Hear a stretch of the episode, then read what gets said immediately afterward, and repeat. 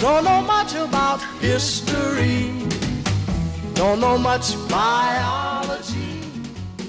Seguimos con más cosas en Onda Regional de Murcia. Ahora tenemos una cita con Serlos Health. Lo hacemos con Cristian de la Fe, que es catedrático de la Facultad de Veterinaria de la Universidad de Murcia. Muy buenos días. Hola, buenos días, Rebeca. Nada, ¿cómo estamos? ¿Cómo va la semana?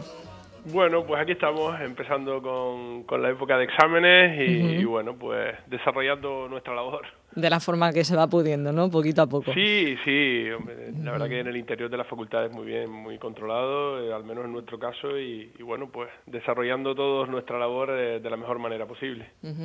Uno de los temas que nos proponías fuera de micrófono, que podíamos tratar en el programa de hoy, es eh, aquellos diagnósticos que no se realizan debido a la incidencia del coronavirus, ¿no? En los informativos lo solemos tratar muy a menudo, en la emisora en general, que hay determinados diagnósticos que se han retrasado también por en algunos casos también el nivel ¿no? de, saturación que pueda haber en algunos centros sanitarios, pero también otra perspectiva que tú planteabas era la de aquellos ciudadanos que no acuden a los hospitales o a los centros de salud temerosos de poder contagiarse del COVID, ¿no? Sí, correcto. Vamos a ver, eh, es evidente que la pandemia de COVID es muy importante y evidentemente se están destinando eh, pues muchísimos recursos, tanto económicos como a nivel de personal, al control de, la pandemia de COVID, lo cual es lógico y es importante, pero también hay que tener en, cuenta cuál es la situación de otra serie de enfermedades, de situaciones, ¿no? En a las cuales, pues, evidentemente no no podemos dejar de, atender ¿eh? por, por, solamente asociado a la, a la pandemia de, de COVID, ¿no?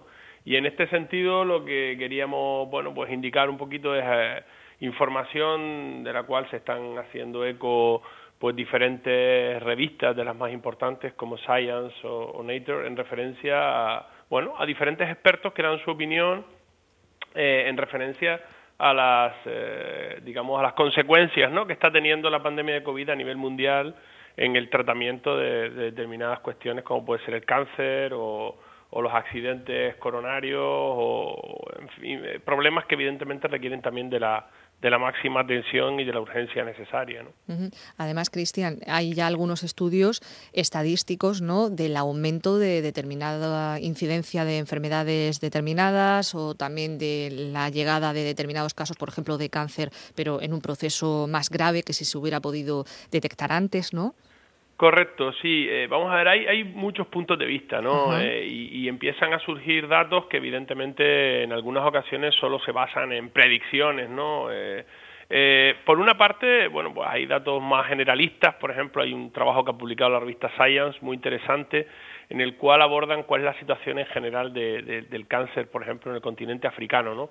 Un continente, bueno, pues que evidentemente, desgraciadamente, todos asociamos pues a la falta de medios, falta de personal, etcétera, ¿no? Eh, en, este en este sentido, pues ellos abordan básicamente una epidemia de cáncer, eh, digamos en la época pre-COVID, ¿no? Casi un millón de nuevos cánceres al, al año que se diagnostican y en este sentido es interesante, bueno, pues las consideraciones que, que se hace a principios ya de este año en la cual abordan problemas eh, o indican la existencia de problemas asociados al COVID en varios, en varios factores. ¿no? En primer lugar, en lo que es la prevención, es decir, ¿por qué? Pues porque el COVID, evidentemente, igual que ha sucedido aquí, ha motivado el cierre de fronteras, el cierre de eh, la disminución o la restricción de movilidad de las personas, y eso pues eh, ha generado problemas tanto eh, de diagnóstico, es decir, todos sabemos que por ejemplo el caso del cáncer, pues cuanto más precoz sea el diagnóstico, mucho mejor es el pronóstico, pues allí evidentemente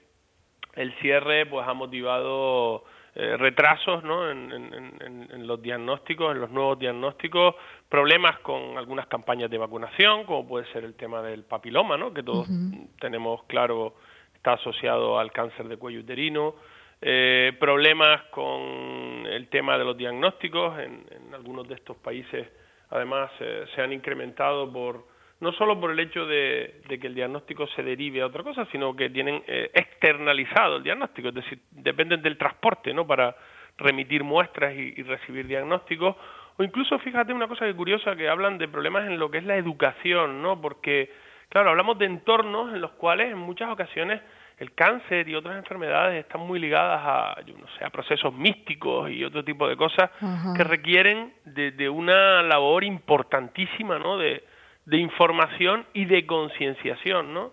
Y, bueno, pues ellos derivan o, comentan también la existencia de problemas en, en, estos en estos niveles, ¿no? Todo ello además se añade algo que ya es lógico, ¿no? que es el, retraso en algunos tratamientos, en algunas intervenciones o incluso, ¿por qué no?, en los tratamientos de, radioterapia, ¿no? ya que, por ejemplo, eh, pues los equipos que tienen de, tomografía computerizada para el tema de la radioterapia, pues en muchas ocasiones han derivado al diagnóstico del COVID, ¿no? Entonces, en fin, eh, es, un, eh, es un trabajo interesante, ¿no? Desde el punto de vista general, evidentemente algunas de esas eh, conclusiones son eh, perfectamente derivables a nuestro entorno, otras a lo mejor pues, pues no, ¿no?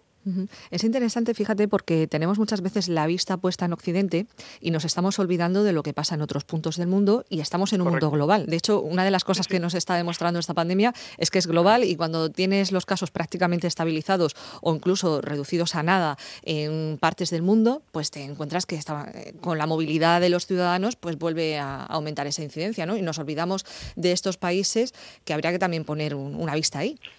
Totalmente de acuerdo, Rebeca, no puedo estar más de acuerdo. Lo hemos tratado en algunas eh, ocasiones. Eh, eh, el, el, hecho de tener una concepción de que lo que pueda pasar en cualquier lugar del mundo, pues tarde o temprano nos va a afectar. En un mundo tan globalizado como el nuestro, con una facilidad de movimientos tan, tan importante como la que tenemos ahora, un señor se pone en un lado del otro del mundo en 24 horas pues evidentemente lo que suceda en, cualquier rincón del mundo, dependiendo de las características, en este caso del agente infeccioso o, de las, principalmente los modos de transmisión, que pueden facilitar que sea más o menos rápido, pues puede hacer que, pues eso, que los problemas eh, de, una región mm, remota en China, pues puedan eh, afectarnos en, muy poco tiempo, ¿no? Eso lo que motiva eh, es lo que hemos comentado en otras ocasiones, la necesidad ¿eh? de instaurar un sistema global de, diagnóstico y de vigilancia de todo este tipo de infecciones, porque las pandemias son algo, bueno, pues que evidentemente nosotros nos está tocando vivir una muy directamente, pero es algo que a lo largo de nuestra historia han estado ahí y seguirán estando, nos guste o no nos guste. Entonces, lo más que podemos hacer es estar preparados para la próxima, ¿eh? y tratar de detectarla lo antes posible para, para limitar eh, su efecto, ¿no? De ahí también un poco se deriva eh, la estrategia One Health, ¿no? La estrategia una, una sola salud, ¿no? ¿Por qué? Pues porque, como estamos viendo y como nos está demostrando la COVID-19, eh, bueno, pues muchos de estos agentes surgen de otras especies animales, ¿no? Que dan el salto hacia, hacia la especie humana y o vigilamos todo esto como, como un único escenario o, evidentemente nos va a costar mucho más reaccionar y el, y el precio que vamos a tener que pagar en las próximas pandemias pues pues va a ser más, más elevado. ¿no? Eh, Cristian, interesante también ese planteamiento que ofreces, más relativo quizá a la sanidad animal, ¿no? que también es tu, tu ámbito de especialización. Eh, quería comentarte, al margen de, este tema que has propuesto de la incidencia de cáncer, anunciabas al principio de la entrevista que también se ha estimado un aumento, por ejemplo, de casos de enfermedades del corazón o de enfermedades coronarias o incluso el encontrarse en un estadio más grave cuando se llega a la sanidad.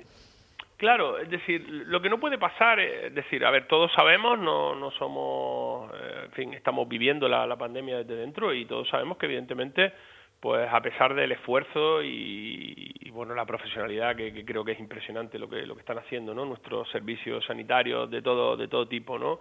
Eh, pues evidentemente eh, la atención primaria se está realizando de otra manera, la presencialidad se ha limitado para efectos de evitar o al menos limitar los riesgos de transmisión de, de la, de la COVID-19, eso está claro, pero lo que no puede pasar es que alguien, eh, bueno, pues se sienta mal con un problema eh, que pueda estar asociado a un ataque al corazón o, a un accidente cardiovascular o, o simplemente que se sienta en una palpe y note un bulto o cualquier y se quede en casa por miedo. Eso es lo que no puede pasar. ¿De acuerdo? Es decir, la población mm, tiene que tener claro que, oye, pues que, los hospitales son seguros y que hay que ir y, cuando sobre todo pues, pues notamos que, podemos estar ante un episodio grave de cualquiera de estas de estas de estas enfermedades, ¿no? En este sentido, sí. No, no, que, no, sí, que recordamos también, escuchándote recuerdo que tenemos que acudir cuando tenemos un, pues eso, alguno de los síntomas que indique que tenemos una enfermedad grave, pero también tenemos que ser conscientes de que no debemos saturar ¿no? los servicios. Es decir, de ahí también la, responsabilidad, pero claro, tener en cuenta que si tenemos una serie de indicios o de síntomas que nos dicen que puede ser algo más grave, pues no podemos dejarlo. Correcto, eso, eso es, evidentemente hay que saber dónde está un poquito el límite entre, entre, bueno, pues algo que puedes esperar un poco más o simplemente eh, acudir a tu sistema de atención primaria, que sería lo lógico, ¿no? En todo momento, inicialmente, o cuando te puedes encontrar ante un episodio que sea realmente grave y en el cual lo que no puede pasar es que no acudas al hospital porque, porque tengas miedo de coger la COVID, ¿no? Es decir, los hospitales son seguros, ahí están nuestros profesionales para un poco orientarnos, guiarnos en, todo el procedimiento allí y, lo que no puede ser es eso, porque, por ejemplo, uno de los eh, de, los datos que, indicaban eh, con el tema del con el tema del cáncer tanto en España como incluso el, director del Centro Nacional de Cáncer en Estados Unidos, es decir, no es un problema español, ¿no? O, incluso en Reino Unido, que hay información también en esta revista, es que se estaba eh, había descendido mucho, digamos, el, el diagnóstico de nuevos cánceres, ¿no? Es decir, cuando una persona ya está diagnosticada, pues las consultas de seguimiento aparentemente no se han visto eh, demasiado alteradas. Así que es posible que muchas de esas consultas de seguimiento se hayan trasladado a sistemas no presenciales, ¿de acuerdo? Pero el seguimiento de las personas y de la evolución de, la, de las enfermedades se ha realizado. Pero ha descendido muchísimo el, el número de personas que posiblemente estén por ahí con, con algún tipo de, problema de estas características y que no están todavía ni siquiera diagnosticadas. Esas personas, evidentemente, si el diagnóstico se retrasa mucho, pues evidentemente el pronóstico es bastante peor, ¿no? Entonces, eh, bueno, pues eh, desde las instituciones se animaba a eso, ¿no? A, bueno, pues en función un poco de la gravedad, evidentemente no acudir al hospital, pero sí como mínimo consultar a su a su médico de atención primaria, que evidentemente pues tiene la las herramientas necesarias para, en función de la gravedad que él estime, pues derivar al, al, paciente a, a, uno u otro, o otro lugar. ¿no? Pues Cristian, nos quedamos con ese mensaje también para la ciudadanía y nada, nos vamos escuchando en Onda Regional ya la próxima semana. Muchísimas gracias. Muy bien, muchísimas gracias, Rebeca. Un abrazo, hasta luego. Un abrazo, hasta luego.